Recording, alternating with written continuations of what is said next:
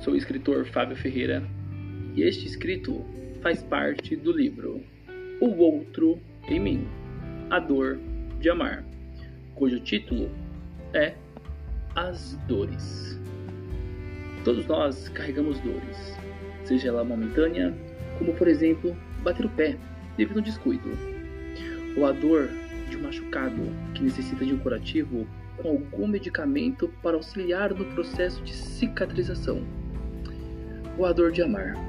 Dor esta que nos acompanhará por todos os locais que estivermos. Dor esta que não há remédio capaz de curar e por mais que queiramos esquecer, é recordada a todo momento.